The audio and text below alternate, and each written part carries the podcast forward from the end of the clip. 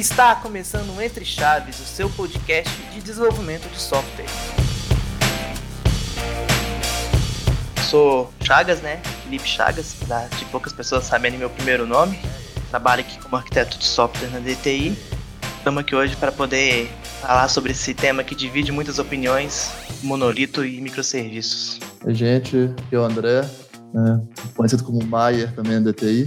Também sou arquiteto e estou aqui para contribuir com o assunto também. Opa, pessoal, aqui é o Luiz, conhecido como Luiz na DTI.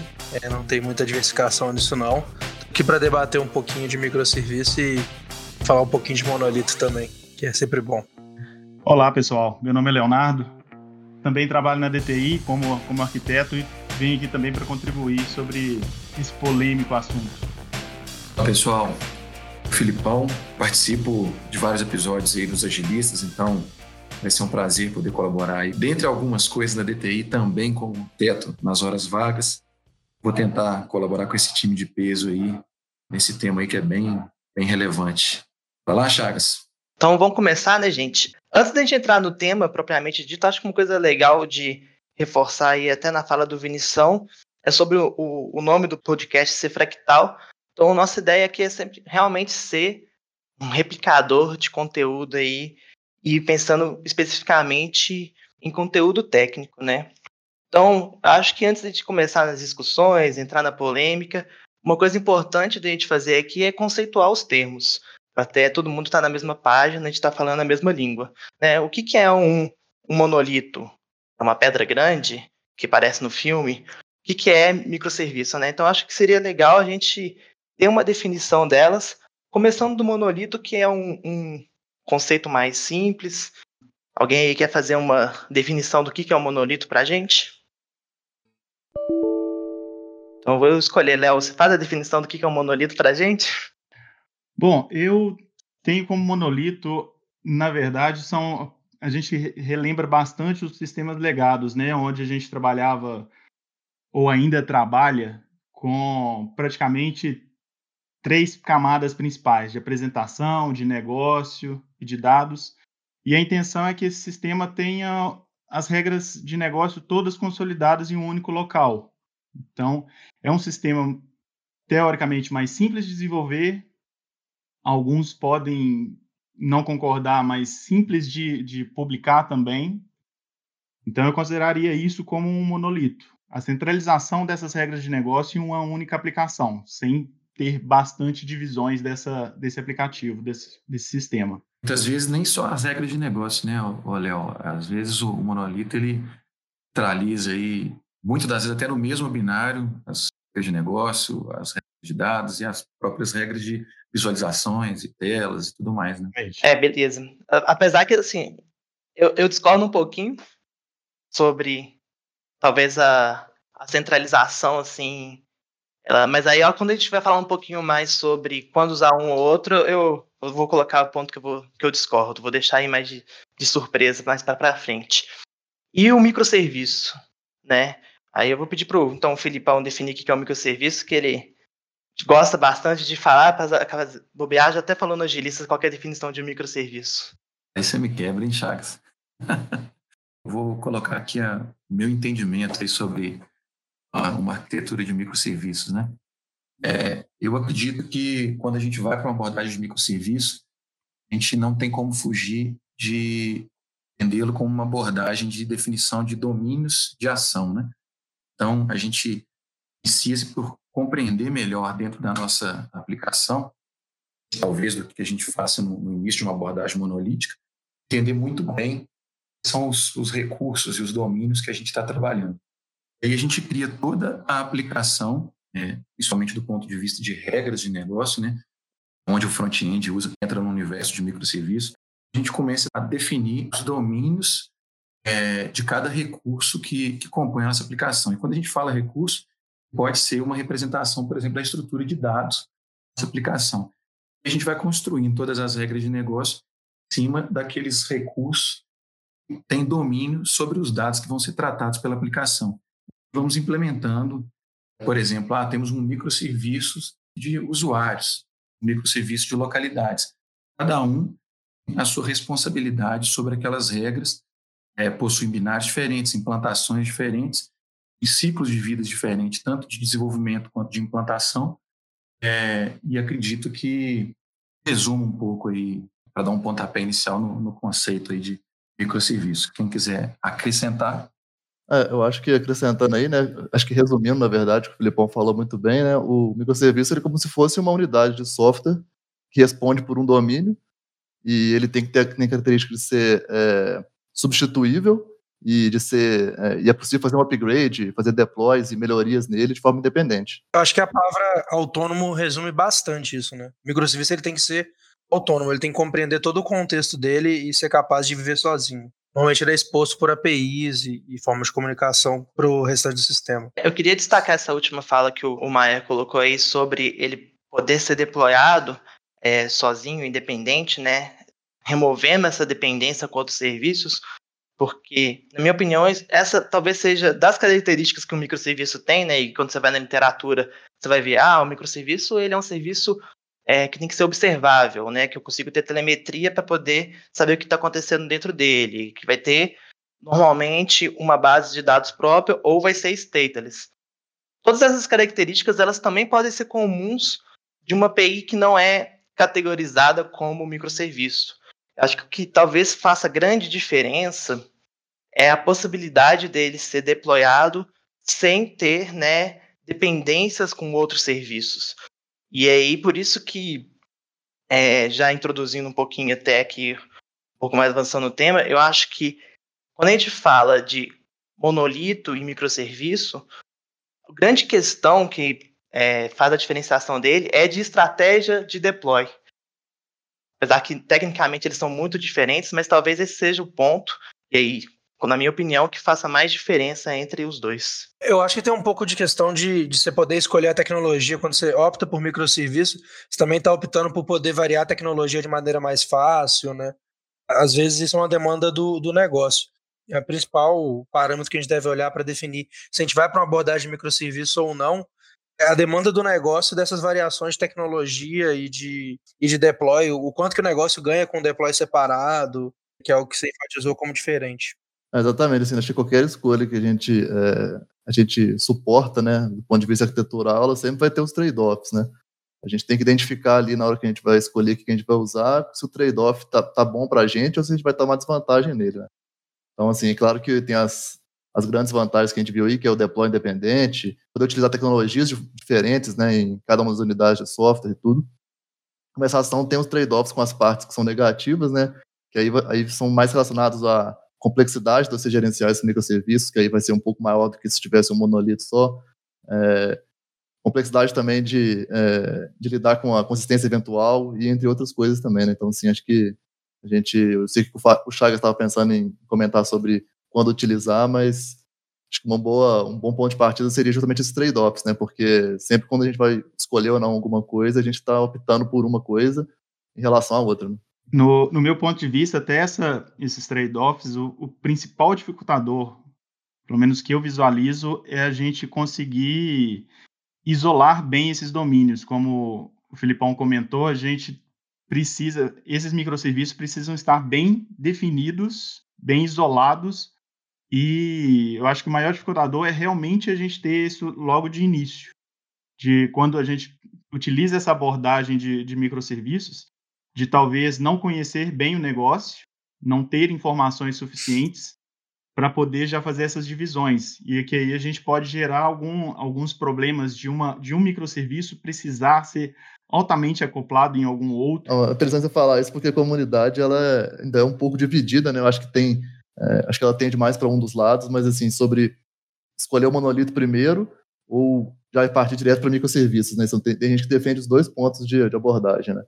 É, até antes da gente ir para essa discussão, né, de como começar, eu acho que uma coisa importante da gente é, reiterar aqui é que na maior parte das vezes, é uma irresponsabilidade você começar um microserviço sem o um entendimento né, do que são os domínios, né? E a gente está aqui falando domínios, né? Tem todo um estudo, né, baseado nisso, DDD, que do inglês vem de Domain Drive Design, que é você realmente entender o negócio e conseguir separar muito bem o que, que é um domínio do outro, né? Normalmente, é, antigamente, a gente fazia essa segregação pensando só no dado. Ah, eu vou ter essa tabela aqui de cliente, essa tabela aqui de pedido, vão ser tabelas diferentes. Quando você pensa em domínio, você está tendo um nível de abstração muito mais elevado do que no dado. Inclusive, eu posso ter, por exemplo, o dado de cliente representado de uma forma, por exemplo, no domínio de vendas, e o dado de cliente representado de uma forma bem diferente em outro domínio, no domínio de suporte, por exemplo. E a, representa a mesma entidade, né? Então, começar a traçar fronteiras, né? Então, existe um, todo o exercício de limitar o, as fronteiras do contexto. É um exercício que tem que ser feito antes de adotar é, a abordagem de microserviço, né? Só fazer uma provocação aqui. É, eu concordo aí com, com o que vocês falaram, né?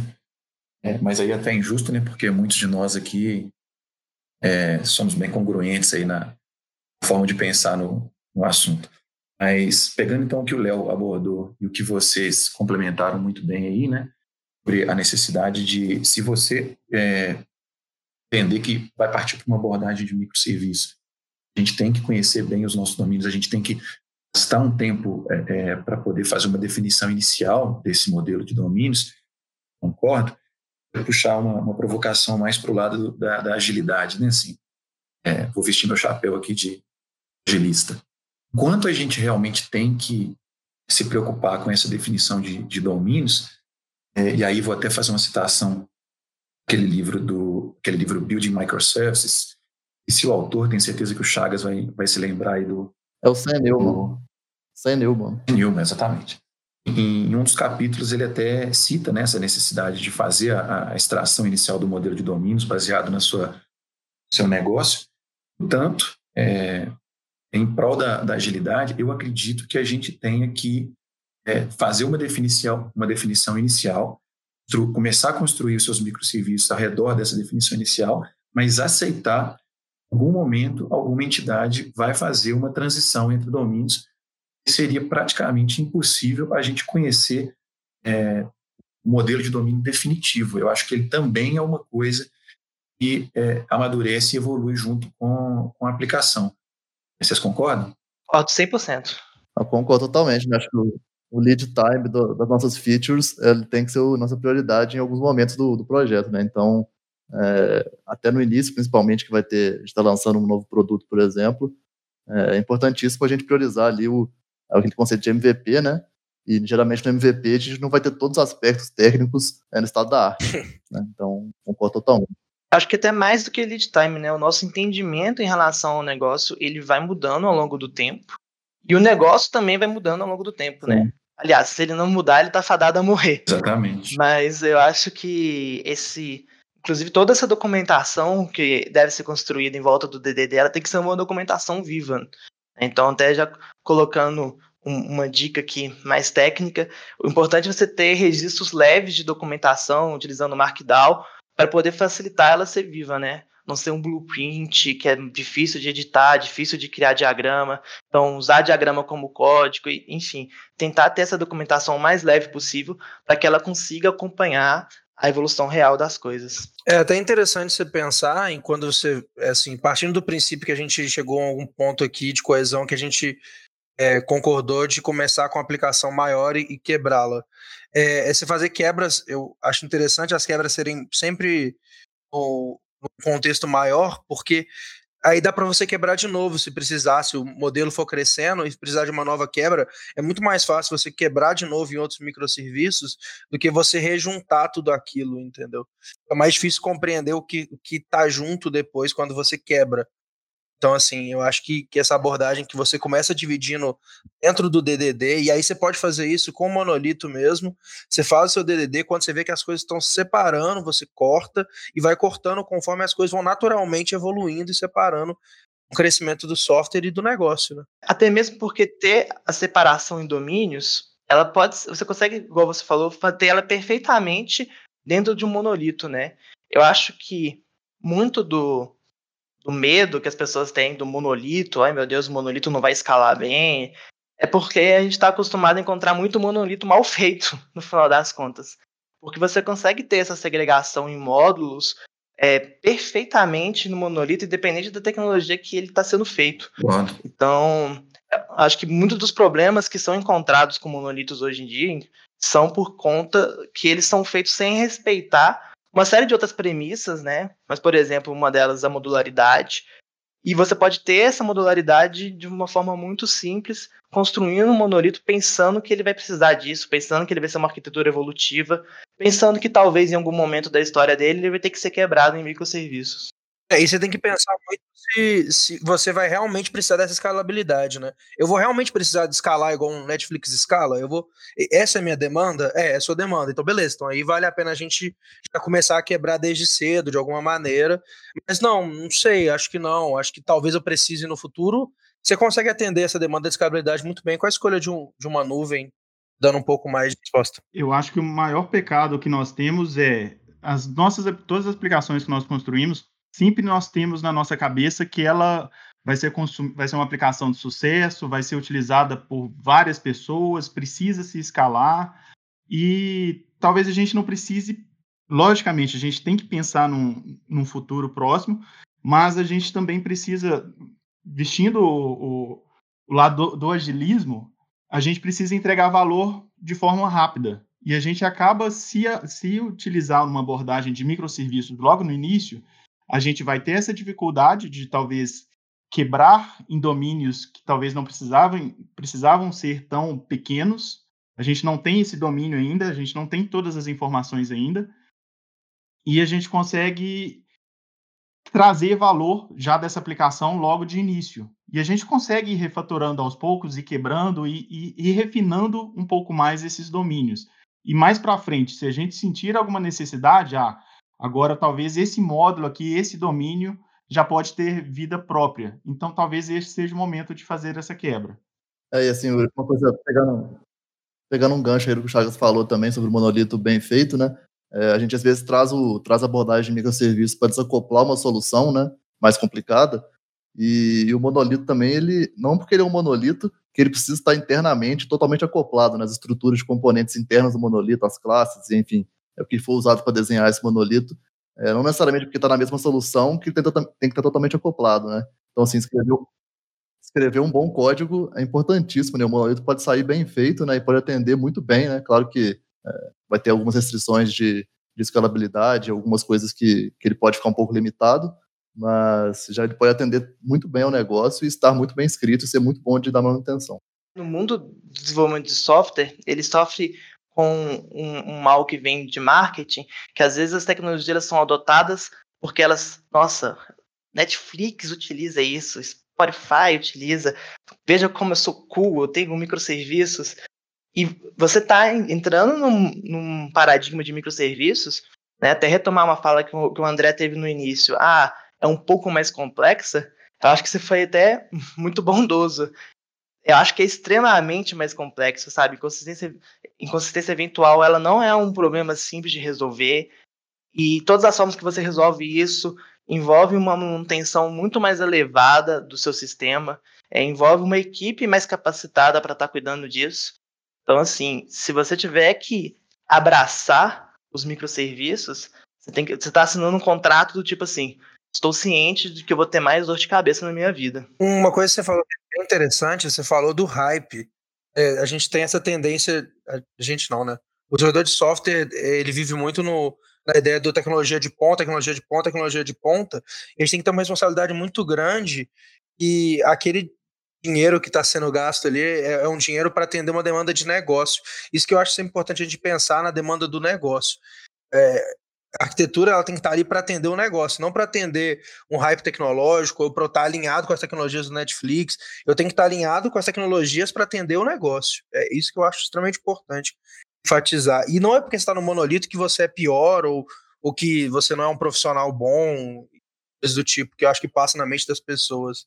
É, eu, assim, é, por aí, a palavra hype é bem, bem interessante para a gente utilizar aqui, estressar um pouquinho essa, parte do assunto. Eu acho que desenvolvedor algum, arquiteto algum, poderia tomar uma decisão de tecnologia A, tecnologia B, o pattern A ou pattern B, abordagem A ou B, em função hype, né? em função de eu é legal eu utilizar o serviço, então eu vou utilizar. Acho que a definição tem que vir é da demanda, né? Então, se, se fizer sentido para a demanda, sobre essa questão de, de escalabilidade, vocês citaram bastante aí, né?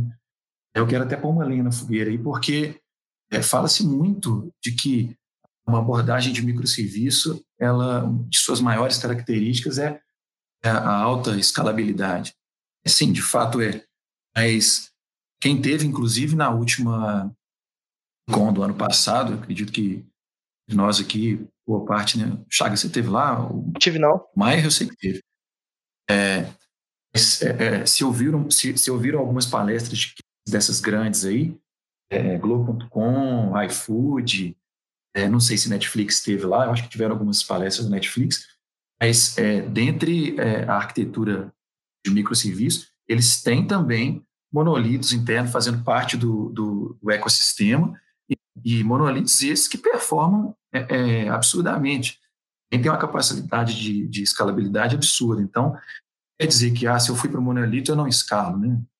Tem formas de, de escalabilidade monolito, e acredito eu, inclusive, monolito bem escrito versus um, um microserviço, uma, uma, abordagem de microserviço que não esteja bem é, parada e desenvolvida, temos ter monolitos performando até melhor e escalando até melhor. Vocês não concordam? É, dependendo da, da bagunça que está na arquitetura de microserviço, eu acho que arrumar ela, muito provavelmente, vai dar mais trabalho do que arrumar um monolito, assim, em geral, né? Sim. E uma outra coisa que, que o Luiz comentou, o Leonardo é, é, acrescentou, é, vocês falando assim sobre, aí eu acho que está até, já até dando a, a, aí para o lado da abordagem de começar pelo monolito né, e depois ir quebrando, né? Foi o que eu entendi da, da fala de vocês.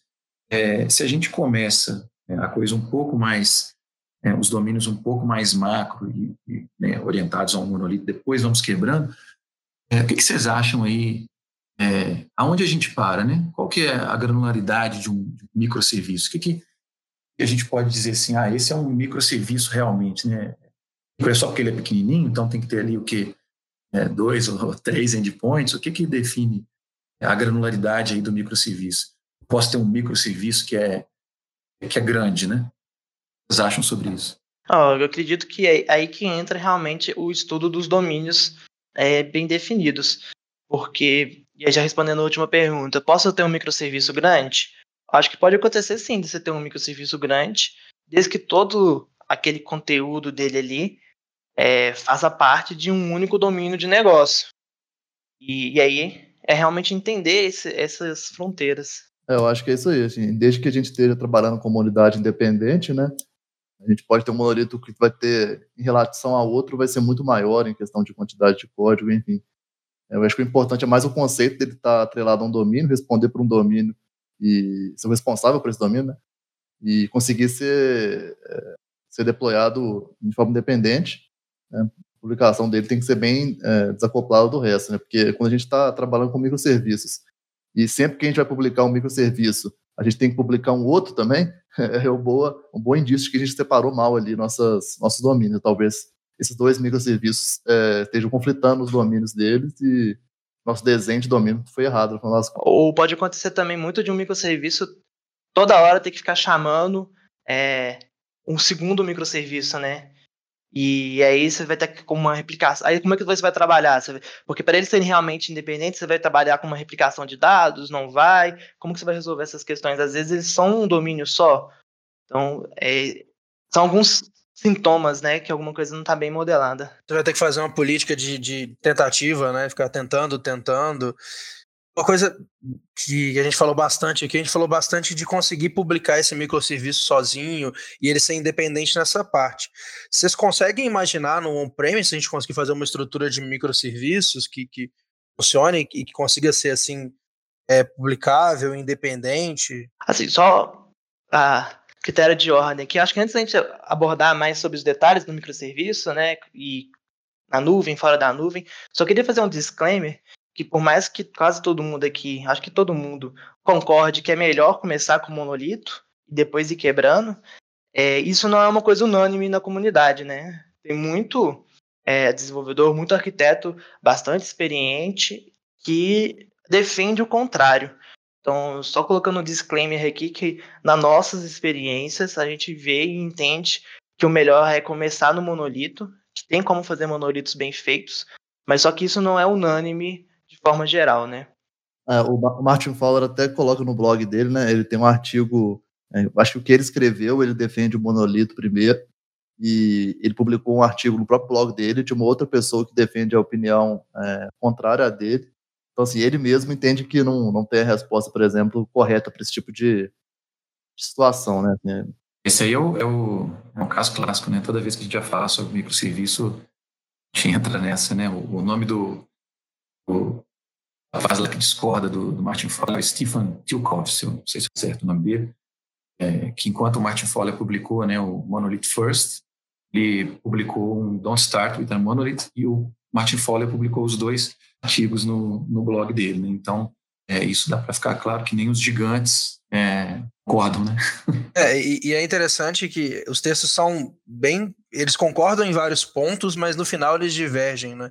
Sim, eles concordam que você tem que ter o domínio do negócio, tudo que a gente falou aqui, é, é boa parte eles concordam, mas o, o, principal diferença que, que ele comenta é que eu, eu me fugiu o nome, o Filipão falou agora o nome dele, é, é que se você está mirando no, no, micro, no microserviço, você começar com monolito, vai na frente dar um trabalho muito grande, você vai acabar tendo tendência a fazer relações entre aqueles domínios que você não vai ter na, essa tendência no microserviço, você vai procurar resolver de outra maneira, você vai ter uma refatoração muito grande fazendo assim. Ele até, nesse artigo, se não me engano, tem uma, tem uma, uma figura bem emblemática, né, que é, o artigo do, do Stephen, né, que ele fala para não começar com monolito, é, em que ele coloca a expectativa versus realidade, né, o meme da moda, né, é, expectativa que você tenha um monolito encapsulando um monte de caixinhas muito bem definidas, tudo muito bem desacoplado, tudo muito bem feito. A realidade é simplesmente uma bagunça, né? Aí na realidade tem tipo um emaranhado, assim, um novelo de lã, todo acoplado, todo misturado. Então é uma forma de, de pensar e quem já participou aí realmente de projetos é, de construção de monolito, principalmente quando a gente está orientado aí às vezes um tempo que é, algo tem que entrar em produção muito rápido, a gente sabe muito bem, né? Porque é muito fácil da gente começar a criar realmente um emaranhado lá, o famoso de uma gafa-gafa. Né?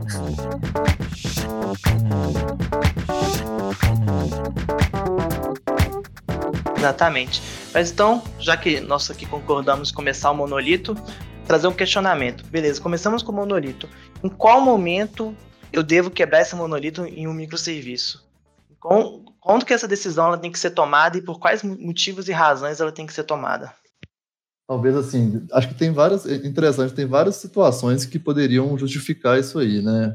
Então, assim, acho que uma das situações que eu vejo acontecer que, que justifica, assim, quebrar o monolito é a equipe que dá manutenção é, no monolito começar a ficar muito grande, ou então ela for dividida em duas equipes e, e estar claro a responsabilidade de cada uma das equipes pode ser um dos motivadores, por exemplo, para dividir, né? Porque aí cada equipe cuidaria de um módulo e aí seria muito mais fácil para essa equipe é, não depender da outra em qualquer tipo de, de, interação com publicações novas, coisas do tipo. Isso aí que o pessoal vê, né? Assim, eu vejo que um dos motivos poderia ser esse. Eu, eu, boa parte do tempo, o, o Maier, eu exatamente dessa forma como você, como você colocou, né? É, olhar assim, ah, aquilo ali começou a ficar grande demais, começou a conflitar, é, ideia de domínio, porque não, não vamos é, nos enganar de que o modelo de domínio é só importante numa infraestrutura, numa arquitetura de microserviço, ele também é importante no monolito. Então eu enxergava muito dessa forma. Aí eu li um livro chama Team Topologies e pega um pouco mais orientada a um pedaço do que você falou, que é o time. É, eu também eu sou péssimo com autores, apesar de ter lembrado o nome do rapaz do artigo. É, depois a gente pode deixar aí a, a referência é, desses, desses livros que a gente está citando, mas o Team Topologies ele fala que a arquitetura de um sistema ela é inexoravelmente ligada à estrutura do time que vai construir. Então, um dos fatores que vão definir, na minha opinião, o momento de você quebrar aí o, o monolito, até diria de se começar por uma estrutura mais quebrada, talvez não em microserviço, mas em mini serviços, vamos dizer assim, né? que me permitam o neologismo aí, ver seja inclusive o time. Se você tem é, times orientados, por exemplo, a estruturas de negócio bem definidas, é, para mim nem faria sentido é, começar por um monolito, porque fatalmente a forma como esses times vão se organizar e construir a aplicação já vai ser, de certa forma, segregada. Então, a estrutura do time também é um dos fatores definitivos para escolher o momento de quebrar, como quebrar um, um monolito e um microserviço. Legal você citou é, o Team Topologies, acho que dos livros recentes que eu li, porque eu li ele no final do ano passado, foi um dos que mais mudou minha forma de pensar. Os atores são Matthew Skelton, não sei se pronuncia assim, e o outro, aí eu imagino que deve ser até espanhol o nome dele, mas posso estar errado, é Manuel País. Vamos supor que seja espanhol o nome dele. É, mas aí, eu ainda, mesmo pensando na estrutura do time, né, e até fazendo uma breve introdução sobre a ideia central do livro, para a gente não fugir muito do tema, mas ele fala que durante muito tempo a gente adequou nossos sistemas a esse mundo né, dinâmico, precisa de mudança, mas a gente não alterou a nossa forma de estruturar as empresas e as equipes. Então ele entende que, por exemplo, os microserviços eles são uma resposta a esse dinamismo e a gente precisa de estruturas de times que sejam uma resposta também a esse dinamismo. Exato. Sim, de maneira bem simplificada, não é exatamente, não é só isso, né? É um livro bem interessante que eu recomendo. Mas aí o, o meu contraponto é com as ferramentas que a gente tem hoje em dia, com as tecnologias que a gente tem hoje em dia, a gente consegue ter dois times trabalhando no monolito. Pode, por exemplo, se eu estou desenvolvendo uma API em .NET. Posso segregar isso a nível de pacote NuGet, que cada time vai manter isso, e uma esteira de publicação vai garantir que, por exemplo, se um pacote foi atualizado, ele vai atualizar o monolito com essa nova versão.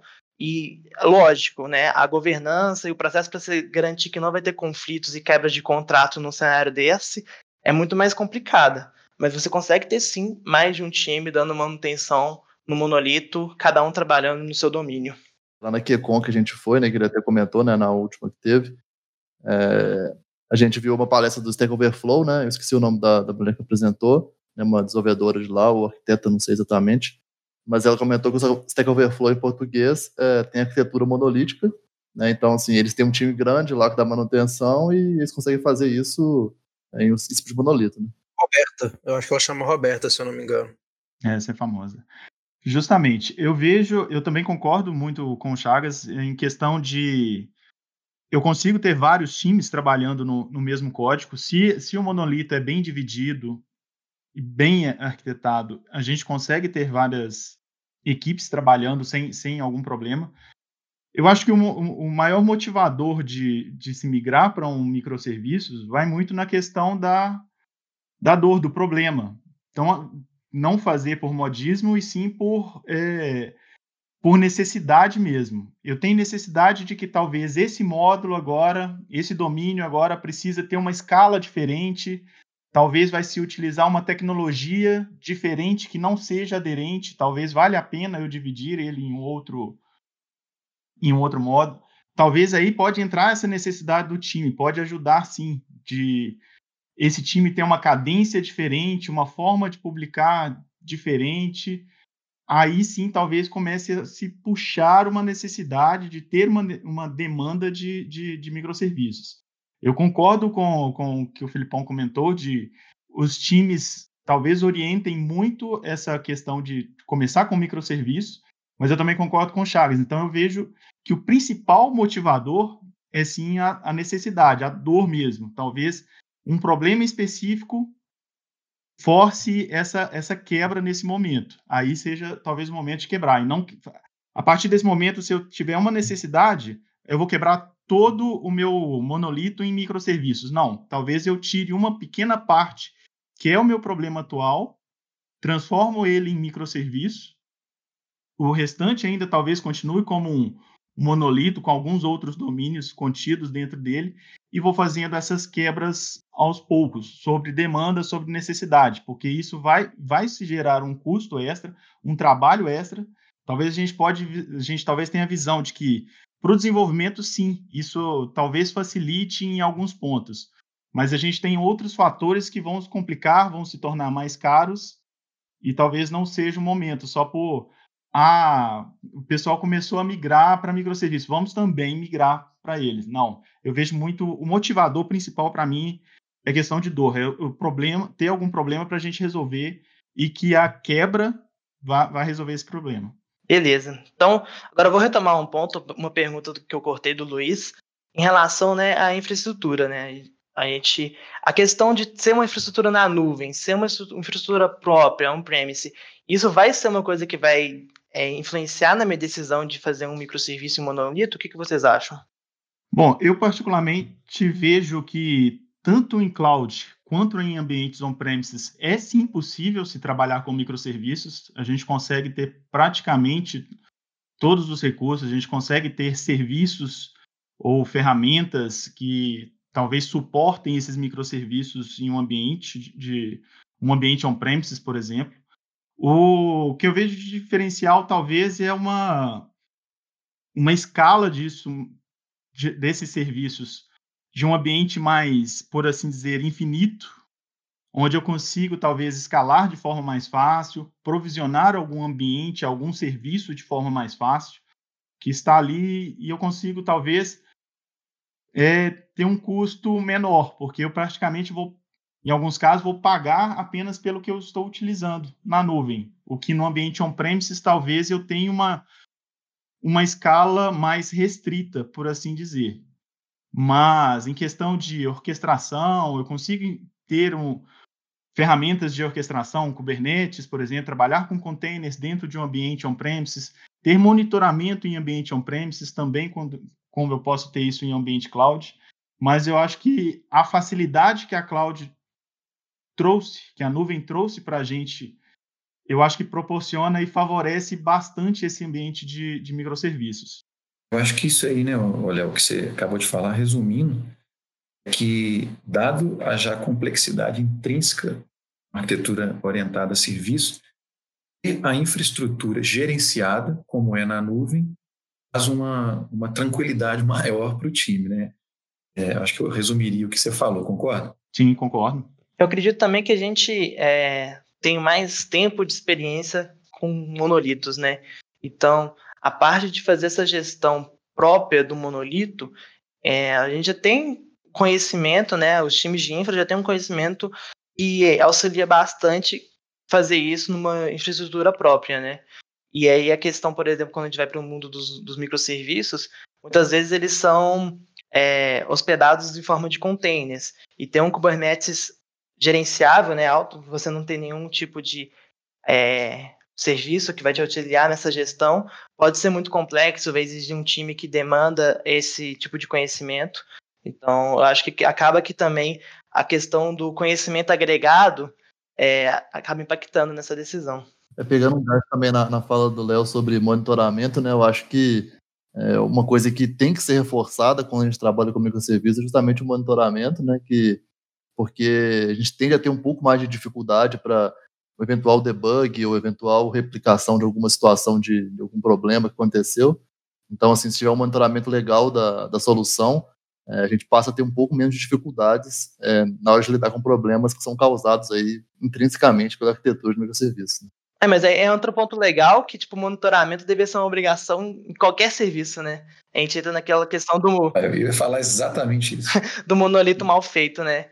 Acho que é inconcebível você ter um sistema sem monitoramento, igual hoje em dia é inconcebível você fazer, ter um sistema sem cobertura de teste, sabe? São coisas que são premissas básicas, assim, né? Então, se sua empresa, se o seu desenvolvimento, você não está cogitando, não está contemplando toda a parte de monitoramento, é, acho que vale a pena parar, pensar, priorizar correr atrás disso concebível você ter um avião sem a parte de instrumentação? Ninguém. Não, pode sem o para-brisa ali para você enxergar o que, tem na tua frente? Não é. Então, você tem um sistema sem monitoramento, seja ele numa arquitetura política, seja ele numa arquitetura de microserviço, é, é inconcebível você ter essa aplicação correndo, você é conhecimento sobre o montanha que pode estar ali na frente. Né? Exatamente. É. Você pode trazer até mais para perto, né? Que nem todo mundo é piloto de avião. Mas, por exemplo, você pega a estrada sem ver quanto de gasolina você tem. Exatamente. É tipo isso. Então, você entrar num sistema sem serviço de monitoramento, aí você está vindo de Belo Horizonte para São Paulo sem ver se você tem gasolina suficiente. Exatamente. Sua, sua, sua metáfora foi perfeita, Chagas. e ferramentas e as formas de monitoramento também estão cada vez mais simples de integração. Então, assim, tem muitas ferramentas de log, de, de monitoramento, de performance, de falhas, né, que elas estão cada vez mais fáceis de você é, introduzir na sua aplicação. Geralmente é uma configuração muito simples. Né? Algumas são pagas, claro, né, mas é, a parte do setup delas é bem, bem, bem suave. Exatamente. Todas essas famosas de mercado, App Dynamics, New Relic, Application Sites, todas essas instrumentações, elas funcionam quase você vai injetar o seu código ali, uma, duas linhas e pronto, já está coletando telemetria básica. Sim, até contrariando uma coisa que é, a pessoa pode até subverter do agilismo, né, que é falar assim, não, começar rápido para gerar valor rápido. Acho que deveria ser, deveria ser permitido que um time pensasse assim, ah, não, eu vou começar minha aplicação aqui, meu microserviço, minha, minha arquitetura de microserviço, ou, ou não importa, é, e vou deixar para colocar a parte de monitoramento e log, toda a minha telemetria depois. Ah, não, depois que ele já estiver funcionando, eu coloco. Eu acho que deveria ser, inclusive, proibido para um arquiteto tomar essa decisão. Porque é, é, você, primeiro, aumenta, depois que o sistema cresceu, você aumenta talvez a complexidade de instrumental. Sim, tem essas, essas soluções que fazem uma auto-instrumentação do, da aplicação, mas a gente sabe que muitas das vezes a gente precisa de eventos custom, realmente tem que ser desenvolvidos junto com o código. Assim, eu acho que é, monitoramento tem que nascer junto com a aplicação. É, há exemplos que não vem ao caso agora, como ah, testes automatizados, é, análise de código, tudo isso tem que nascer junto com a aplicação. Você tem que conhecer muito bem suas métricas, você já parte uma aplicação saudável, né? Perfeitamente. Até para a gente prosseguir um pouco com o tema, gente, trazer mais um questionamento aqui para a gente debater, né? A gente falou no início da questão da complexidade, né? E um dos principais problemas que a gente enfrenta na hora que está trabalhando com microserviço é a questão da gestão dos dados, né? Para a gente garantir, por exemplo, a independência de um microserviço com um serviço legado ou até com mesmo com outro microserviço, a gente começa a trabalhar com replicação de dados e aí acaba tendo problemas como inconsistência eventual. A gente começa a trabalhar com é, padrões de orquestração, padrões de coreografia. E aí o questionamento é como que a gente trabalha, é, qual a melhor forma de a gente tratar essa, esse problema da questão dos dados?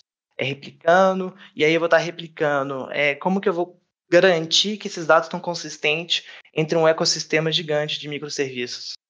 É, isso que você falou é bem interessante, porque é, é, para você ter um microserviço, a camada de dados ela tem que estar separada também, né? Ele ser autônomo e tudo mais. Porque quando fala em microserviço, é muito comum você ver o microserviço ele vai até uma certa ponta, e ali nos dados ele vai lá e ele é o, o, o banco de dados, por exemplo, né? Assim, acho que até isso é um erro que é muito comum de se cometer na, na arquitetura de microserviço.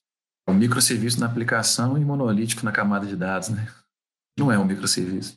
Sim, até mesmo porque uma das características do microserviço é o time ter controle ponta a ponta, né? Então, às vezes é muito comum o banco até ser separado, mas o time não consegue nem, é, não define as estruturas do banco, não tem nenhum tipo de controle em relação a isso. Isso é microserviço em si? Talvez do ponto de vista sistêmico até pode ser, mas quando você pensa time, na, na, questão do, do microserviço, da independência para o time cuidar ponta a ponta daquele é, sistema, aí não é.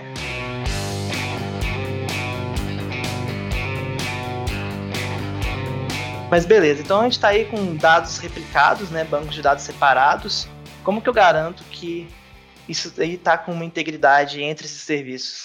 Acho que garantir né, é uma palavra um pouco forte, né? Assim, a gente às vezes pode prometer um pouco de é, um alinhamento, uma, uma, consistência eventual, né? A gente pode, acho que, acho que o principal desafio é a gente acordar com, com nossos usuários, com assim, depende muito do, do tipo de sistema e do nosso tipo de clientes do sistema, né? mas os usuários têm que estar cientes que às vezes uma informação ela pode estar um pouco desatualizada ou ela pode estar momentaneamente é, inconsistente. Então, assim, acho que a gente tem que tentar alinhar com esse tipo de. É, a gente tem que estar preparado para poder lidar com esse tipo de situação, né? Assim que aparecer, né? Acho que mais uma, um mindset da, da, dos usuários e da, do pessoal que está dando manutenção do que, de fato, é garantir uma, uma integridade total dos dados, né? Não sei o que vocês acham o trade-off, né? Eu acho que é, acho que é isso mesmo que você falou. Assim, o garantir, ele é meio complicado aí de, de dizer. É, é um trade-off. O próprio conceito de consistência eventual que a sua aplicação ela vai estar eventualmente consistente, visto de dados, né? Então, coisas que acontecem em outros domínios podem gerar é, é, ligas, podem gerar eventos que vão disparar a necessidade de se de haver uma sincronização nesses dados que antes no monolito estavam todos existência garantida por FKs e por uma estrutura física da, da de dados, é, agora eles vão ser é, essa consistência vai ser garantida são de regras entre esses serviços. Então, um serviço dispara esse trigger e os outros vão se atualizar com aqueles dados que estão sendo replicados. Mas, eventualmente, a gente pode ter uma situação que uma tela que depende de um microserviço ainda não teve o dado completamente sincronizado e vai apresentar um dado é, vazado. Agora, isso também. Acho que entra muito a questão da experiência do, usuário, né? Desculpa exatamente. te cortar aí. Não, e é, às vezes é, essa experiência, ela os dados que vai estar sendo exatamente. Ser programada e projetada. É, vou dar um exemplo assim. Vamos supor que a gente está é, tá fazendo um sistema bancário e a pessoa fez um, um pagamento ou agendou um, um, uma transferência, né? Essa transferência não vai acontecer na hora, naquele momento. Vamos supor que existe um banco A que você faz essa, esse agendamento e ele não altera o valor do saldo. Então, seu saldo continua o que estava, mas você tem um pagamento ali. O outro banco B, ele vai alterar o valor do saldo, mesmo que esse dado, de fato, ainda não foi replicado em todas as instâncias, não foi feita a transação. Né, no, no, contexto bancário é muito mais complexo do que simplesmente é, essa questão dos microserviços aqui. Mas não foi algo que foi efetivado de fato naquele momento. Mas para o usuário, ele já está visualizando aquele valor como se fosse o atualizado, mesmo não sendo um valor que está consolidado em todas as bases. Para ele, isso já é o suficiente porque ele já sabe, ó, agora eu tenho só 50 reais, não posso mais pagar a conta, não.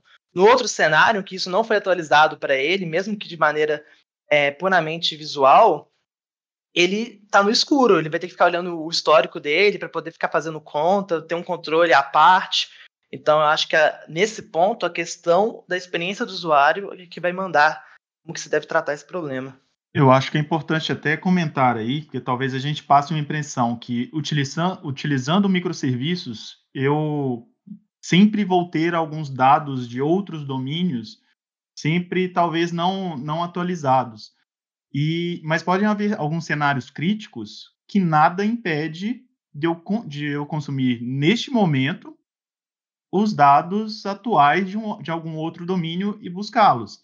Então, aí é realmente essa, essa necessidade. Posso ter, é, se não for prioritário, se não for necessário, talvez a consistência eventual resolva meu problema, eu não gere talvez alguma, alguma demanda em, em excesso no meu outro microserviço. Na hora que ele atualizar esse dado, ele pode me mandar em algum momento, eu vou atualizar essa informação. Não é crucial para o usuário mas pode ter necessidade de algum ponto do, do, do, meu microserviço que eu vou precisar dessa informação em tempo real. A informação que talvez tenha replicado no meu, no meu banco não seja suficiente, não vai me garantir alguma. É, essa, esse processo feito de forma correta. Então, neste momento, talvez valha a pena eu ir lá e consumir. Nada me impede disso. O que talvez a gente tem que ver é a questão de performance mesmo. É um dos pontos que a gente tem que olhar se a gente precisa desses dados em real time, se a gente pode pegar esses dados com algum atraso de informação? Diria até que nem, é, não necessariamente somente a performance, tá, Léo? É, talvez até a disponibilidade sua aplicação tem que fornecer. Porque, até pegando, dando um exemplo, né, assim, se a gente estiver falando uma aplicação que tem, é uma aplicação, um e-commerce, né? É, então, assim, se tem um microserviço do, do, do usuário que tem as informações de, de endereço de entrega, por exemplo, para você carregar na tela, é, vamos supor que o endereço de entrega não seja domínio do usuário, mas seja domínio do microserviço de, de vendas. Um exemplo, tá? É, porque na hora de efetivar a venda é que você precisa saber onde você vai entregar. Naquele momento ali, você não tem opção de entregar no local errado. Às vezes, para carregar na tela, você pode até mostrar uma, uma informação ali do endereço que possa não estar realmente up-to-date. Na hora de você apertar o botão efetivar a venda, se aquele serviço a, a, a, informação em tempo real tiver down, por exemplo, você não, você deveria falar assim, olha, eu não consigo continuar essa operação. É, mas do ponto de vista de habilidade da aplicação para prover uma experiência do usuário, você não precisaria de o usuário que a aplicação deu um crash, é, porque pode ser que ele não vá concluir a venda naquele momento, está só consumindo algumas informações. Acho que é um, é um paralelo interessante a questão da disponibilidade, né? Vai definir se você sincroniza uma aplicação, ou seja, garante integridade ali em real time, você pode é, estar um pouco mais é, aberto a receber uma informação que pode não estar update. Concorda? Concordo 100%. Concordo. E um outro ponto que é importante talvez ressaltar é, geralmente é sempre interessante a gente replicar esse dado necessário de algum outro domínio para nossa base de dados, para que a gente consiga, ao, ao máximo, trabalhar de forma isolada. É, e talvez a gente peca de talvez sempre trazer a informação em sua totalidade. E talvez eu preciso, num, num, num domínio de, de vendas, talvez eu preciso apenas do código e do nome do cliente e alguns acabam replicando as informações todas, e talvez não há essa necessidade. Então, além de replicar essas informações, é o que eu devo replicar. Talvez eu não preciso replicar essas informações em sua totalidade. Então, preciso, obviamente, de uma ou outra informação. Às vezes você vai precisar daquela informação, mas você precisa de um formato diferente, até um tipo de dado diferente, distribuído. Às vezes, num, em um banco de dados, aquele dado está aninhado e para ele é melhor, mas no outro ele faz mais sentido ele estar tá planificado, né? Inclusive, às vezes, um vai vir de uma base relacional e está indo para uma outra base não relacional. Então, até a forma com que você vai replicar esse dado pode ser diferenciada realmente eu posso, eu posso ter visões diferentes de uma mesma entidade. Talvez eu possa fazer agregar, agregar dados de duas, de, compor, na verdade, dados de duas outras, de dois outros microserviços e consolidar em, como uma única informação no meu, no meu microserviço. Então, isso é, isso é bastante importante também para a gente não que senão acaba a gente replicando a, as informações todas. No final, eu tenho vários monolitos, por assim dizer, porque eu vou ter essa informação replicada. Então, gente, eu acho que agora vamos abrir para as considerações finais. É eu acho que é um tema muito amplo, né? Muitas das coisas que nós comentamos aqui, a gente falou muito a passando mesmo é, envolve várias áreas de conhecimento. A gente citou um pouco de DDD, citamos até sobre questão de gestão de equipes, um pouquinho de DevOps. Realmente, a decisão de vou trabalhar com microserviços, vou trabalhar com monolito, ela não é uma decisão simples, porque justamente envolve conhecimento muito grande e detalhado de, de vários setores aí do desenvolvimento de software. Mas vamos estar tá abrindo agora, então, para as nossas considerações finais. É, aí, você fez até um resumo aí sobre é, pontos importantes que a gente abordou, né, que, é, sem dúvida, são pontos a serem discutidos quando a gente entra nessa discussão universo dos microserviços. É, acho que abrir aí né, o nosso podcast Fractal foi um tema interessantíssimo, mas que, sem dúvida, se a gente quisesse, poderíamos fazer aí é, uma maratona aí de episódios sobre o assunto sem, sem ser muito repetitivo, né? Porque tem muito o que se abordar. É, achei super interessante, eu acho que é, esse, esse ponto, principalmente, que a gente pegou muito em relação à, disponibilidade, sobre escalabilidade, acho que é um, um fator interessante é, a gente começar a pensar se minha aplicação deve para o universo do, do, do microserviços, né? É, mas sempre com aquele cuidado de não se apegar ao modinho, ao modismo, né, a hype, igual o comentou, né? É, é, ter uma, uma consciência que qualquer decisão arquitetural tomada, ela tem que ser baseada em fatos e dados do meu negócio, não a vontade ali do desenvolvedor, às vezes, de utilizar uma coisa que ele leu um artigo e achou legal. Eu também concordo com tudo que, que foi comentado aí, e eu acho que o mais importante de se tomar na, na, tomada de decisão entre um microserviço e um monolito é visar o que o qual que é o qual que é o interesse do cliente, qual o que para quem a gente está fazendo esse sistema, para quem a gente está desenvolvendo essa aplicação, é, eu preciso entregar esse valor para ele o mais cedo possível para ele tomar proveito.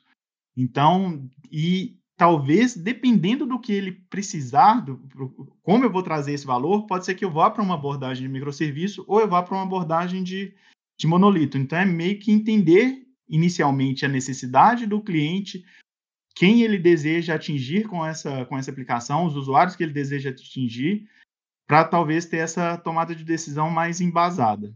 Eu também acho que é isso aí, né? Entender a arquitetura como um meio aí de trazer, de fazer com que a tecnologia traga valor, né, gere valor para o negócio, né? Acho que gente sempre pensar nisso aí. Acho que se a gente for pautado nesse tipo de, de, de orientação, né, de, de premissa, a gente sempre vai estar tomando decisões que vão estar com mais probabilidade de estarem certas. Eu acho que, que é importante assim, a gente lembrar que o, um, escolher um monolito não é abandonar DDD, não é abandonar Solid. Você pode e deve trabalhar com boas práticas no, no monolito e no microserviço, né?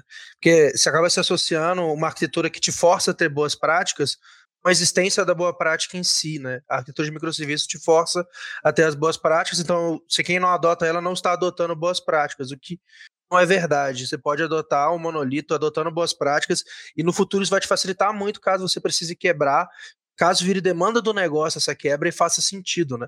Sempre tem que fazer sentido com o negócio e, igual eu, eu falei, o Filipão enfatizou, não com o hype da tecnologia. É, vou querer muito chovendo molhado, acho que vocês fecharam bem aí, né? Só complementando, não tome decisões só porque você leu um artigo no Medium, é, estude para poder embasar essas decisões, né? Uma frase que às vezes eu, eu repito em alguns lugares, é, a gente fala da disciplina Ciências da Computação e esquece da parte da ciência.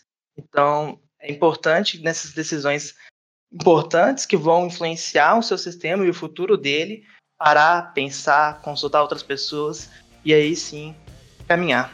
Então, gente, a gente agradece aí é, a participação de todos, vocês ouvintes também.